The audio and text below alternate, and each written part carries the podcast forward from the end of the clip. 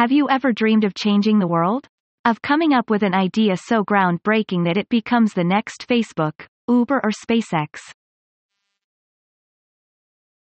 Is this a fate that is reserved for just a select, special few?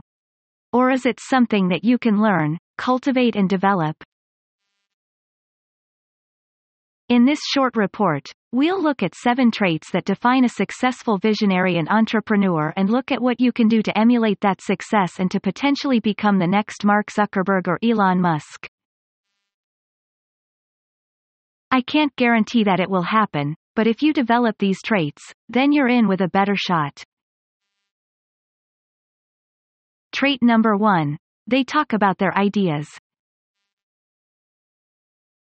A lot of wannabe entrepreneurs will spend too long jealously and secretively protecting their ideas. They are afraid their ideas will get shot down by people when they talk about them. They're afraid people will steal them and they generally end up not telling anyone about them as a result. This is a mistake as we'll see, as there are huge benefits to talking to people about your idea.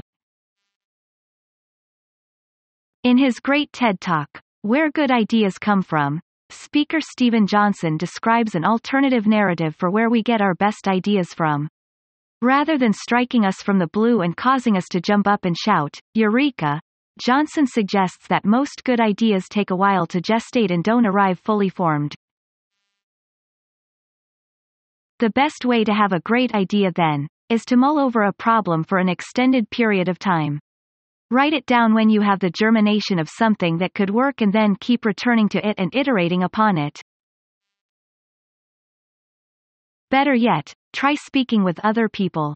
When we talk to others, it not only gives us access to their point of view and ideas, there's the crowd, again, but it also helps us to better contextualize our own ideas. There is something valuable about saying an idea out loud and seeing how it sounds and imagining it from the perspective of others. Conversations flow and they bounce around from topic to topic and this helps to encourage that exploration of ideas that ultimately leads to novel combinations. Don't be jealously private about your idea. Be open with it, talk about it and share it with your team. This is the best way to help it grow and turn into something amazing. Do you really think that Steve Jobs invented the iPad on his own? Trait number two, but they don't talk too much.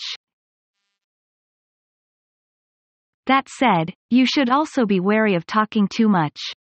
This is one of the biggest warning sign that an entrepreneur is actually a wantrepreneur.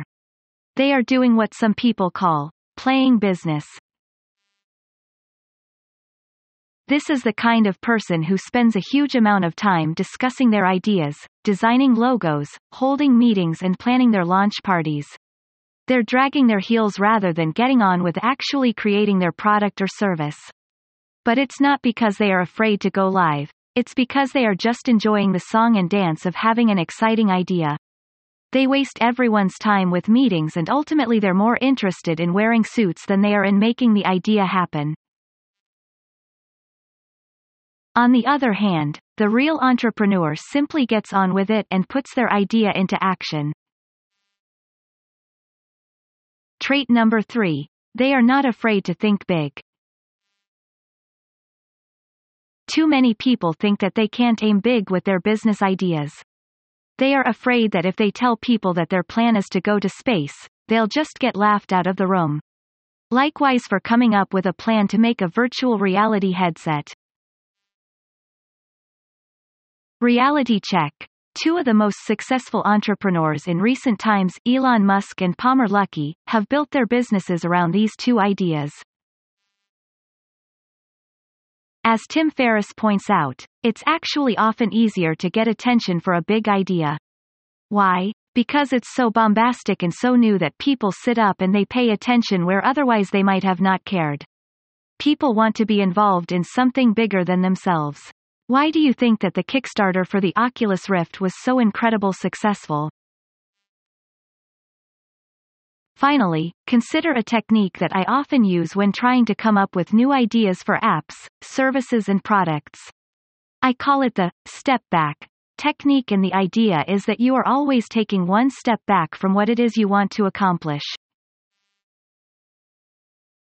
In other words, you come up with an idea for something you want to invent that could change the world and you hold nothing back. You imagine what the product or service you'd be most excited for would be in a perfect future. And then, from there, you ask yourself how you could make that possible. Chances are that it won't be possible. A phone that never runs out of power?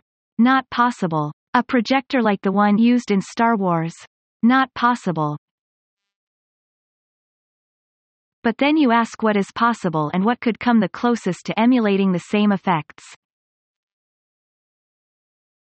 In the former example, you have something like a solar-powered phone charger case.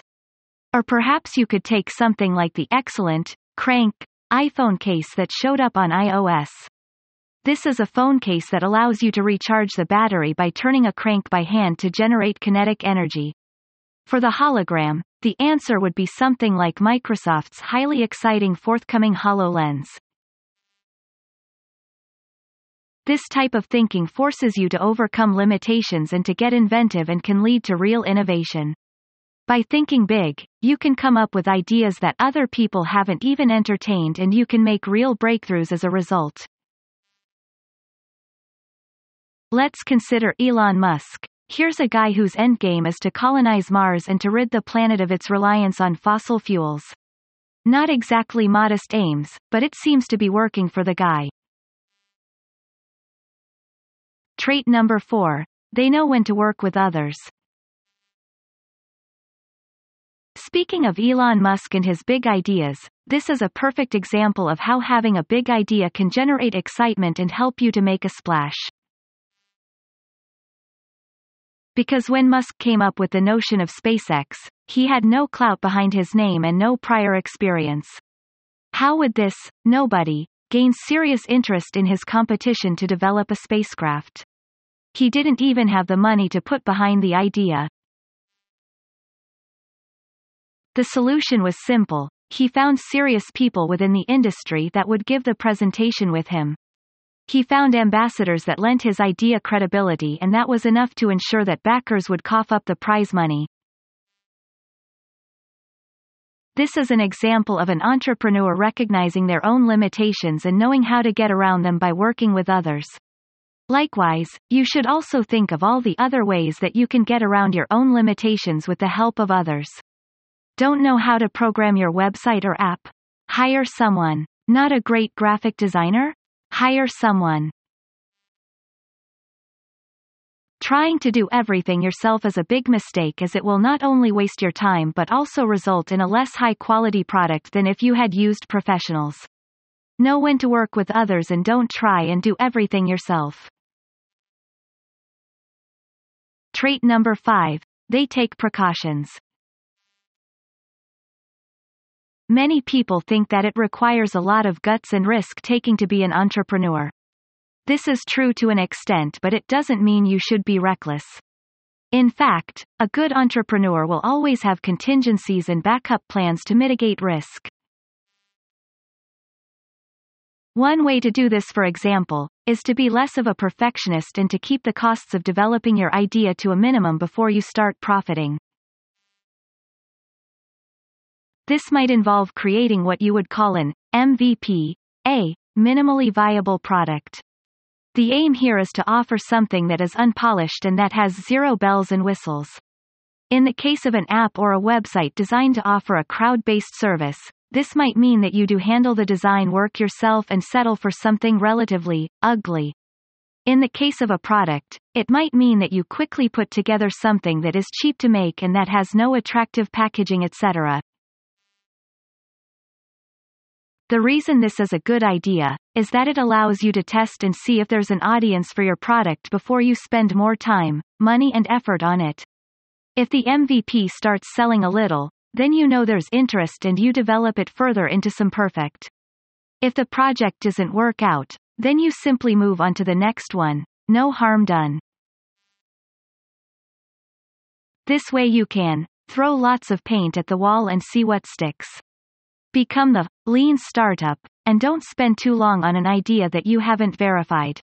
Likewise, you aren't taking a huge risk by investing countless hours and huge amounts of money into an idea that might not work. A similar strategy is to first, validate, an idea, which means that you try to sell it before it is ready. If you find buyers who would have paid for the service or product, then you can invest the time necessary to make it. Then again though, it does also take a lot of courage to be a successful entrepreneur or visionary. You need to have the resilience to fail and to get back up and the thick skin to not care when other people ask what exactly you're doing. Trait number 6. They can spot opportunities. Of course, all of this would be a little moot if you didn't have an idea to sell in the first place. Now I'm not going to say that all entrepreneurs are true innovators and visionaries. Some are, sure, but others are lucky and others still are just savvy. Either way, the key skill to cultivate here is the ability to spot an opportunity and to milk it. That means looking for gaps in the market. Looking for things that don't exist yet but should and looking for ways to reach the right audience. This is a skill that you can cultivate by asking the right questions. How could X be better? What is Y missing? What happens if you combine X and Y into one thing? Otherwise, it might mean scratching an itch of your own or solving a problem in your own business or daily life. And this ability to spot opportunities does not only help you to create the idea in the first place, it's also what will help you find unique ways to market it, to get funding or to grow it. Trait number 7. They are passionate. A true entrepreneur needs to be passionate about what they do to be successful and this is actually one of the biggest reasons that a lot of wannabe businesses fall flat. Have you ever had an idea for something that you think is good but that you don't know much about? Maybe you've thought of a way to dry gym clothes, or a way to stop oil spitting everywhere when you cook steak. Problem is, you may not be excited for that idea. In that case, you may want to patent the idea and license it but do not spend the next two years of your life building a business around it. People who come up with innovative ideas but that don't really care about them or aren't really interested in them are destined to lose interest before they become anything big. Conversely, if you're passionate about your projects, if you know how to talk the talk and if people can tell that you really believe in what you are selling, then you'll find that it's much easier to get people behind you and to get others as excited as you are. In short, it's no good having a good idea if you aren't excited by it. Follow your passion and that's how you'll change the future.